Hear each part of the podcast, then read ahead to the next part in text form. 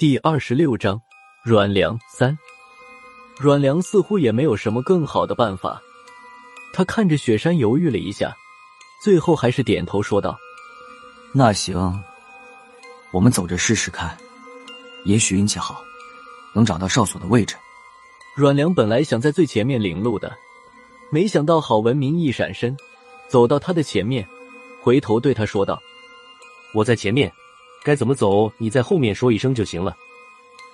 阮良愣了一下，虽然不明白这是什么意思，不过还是跟在郝主任身后向山上走去。他的身后是破军，我和孙胖子在中间，杨军走在最后压阵。孙胖子凑到杨军身边，和他白话了几句。杨军倒是好说话，一点都没有犹豫，直接将背着的枪盒子解下来，递给了孙胖子。这一路走了两个多小时，由于大雪封山，山路实在难以辨别，分岔路还多。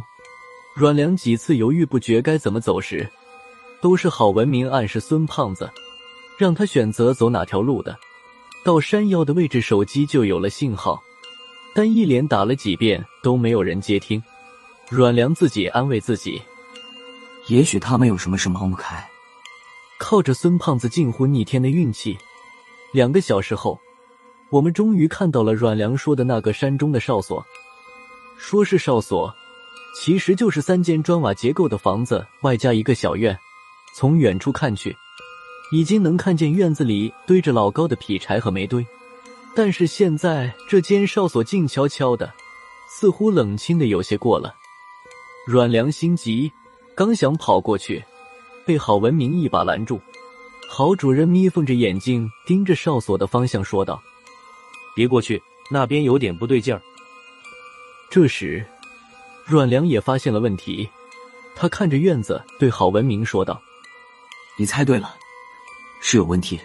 看院子的狗没有了。哨所的院子里本来有两条看门狗，现在也没了踪影。观察了一会儿，再没有发现什么异常的情况。”我们开始慢慢的向哨所靠近，走得越近，越感觉不到里面有活人的气息。这时，阮良脸色白的吓人，脑门上也见了密密麻麻的汗珠。他屋里屋外来回走了几趟，就连房子后面的菜地都转了一圈，还是没有发现任何蛛丝马迹。最后，还向我们几个外人问了一个很无厘头的问题：“你们谁知道？”他们几个人哪儿去了？场面沉默了一会儿，郝文明皱着眉头说道：“小阮，不是我说，我们一直都在一起。你战友他们去哪儿了？我们怎么会知道？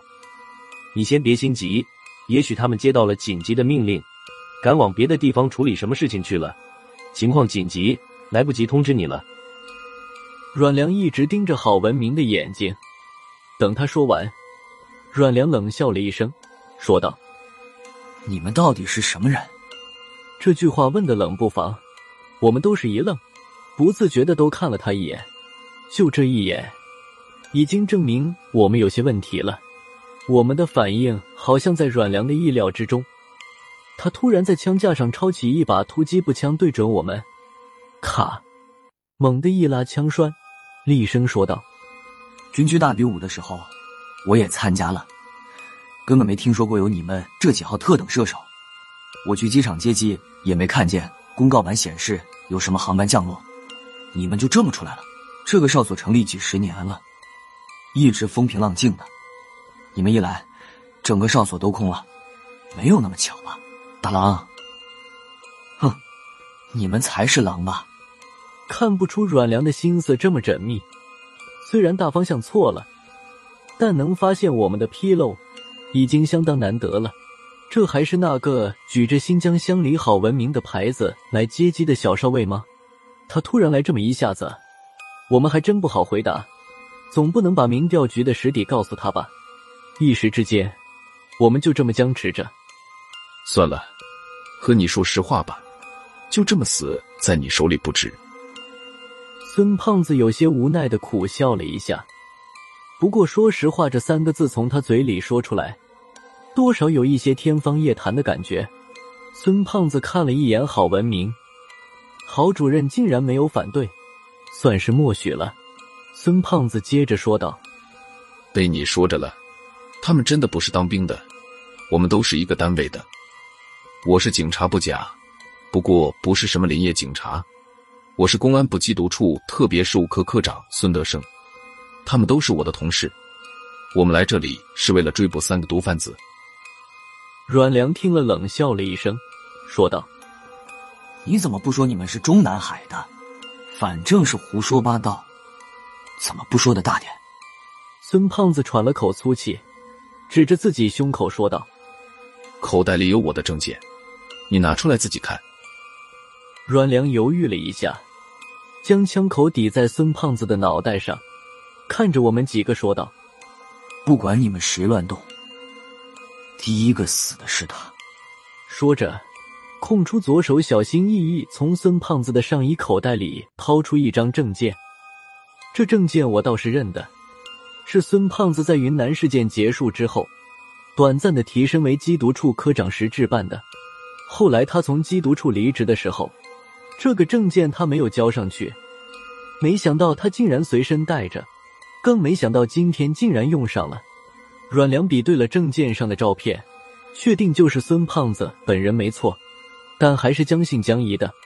这时，郝文明突然说道：“不是我说，你要是拿不准，就打个电话回去问问，让你们部队的人来证实我们的身份。”郝文明的话让孙胖子有点心虚起来，在说话时已经不像刚才那么自然。是啊，不信就打电话。打电话啊！不知道郝文明是什么意思。阮良一个电话打出去，当场就能拆穿孙胖子的实话。不过郝主任一副把握十足的样子，我们也只能走一步看一步了。阮良一通电话打出去，他说话的声音越来越小。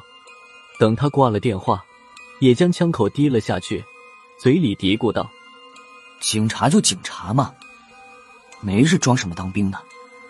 郝文明微微一笑，说道：“你都问明白了。”阮良说道：“我们这边的人也说不清楚，不过能证明你们是警察，说是执行秘密任务的。”郝文明点点头，又说道：“以后别动不动就掏枪，别误伤了好人。”说到这里，他脸上的表情突然变得有些怪异。不过马上又恢复了正常。郝主任接着说道：“不过也可以理解，这里的情况还是有些怪异，不是？”他拉了一个长音，双眼皮上翻，向屋顶看去，之后突然喊出来最后两个字：“我说。”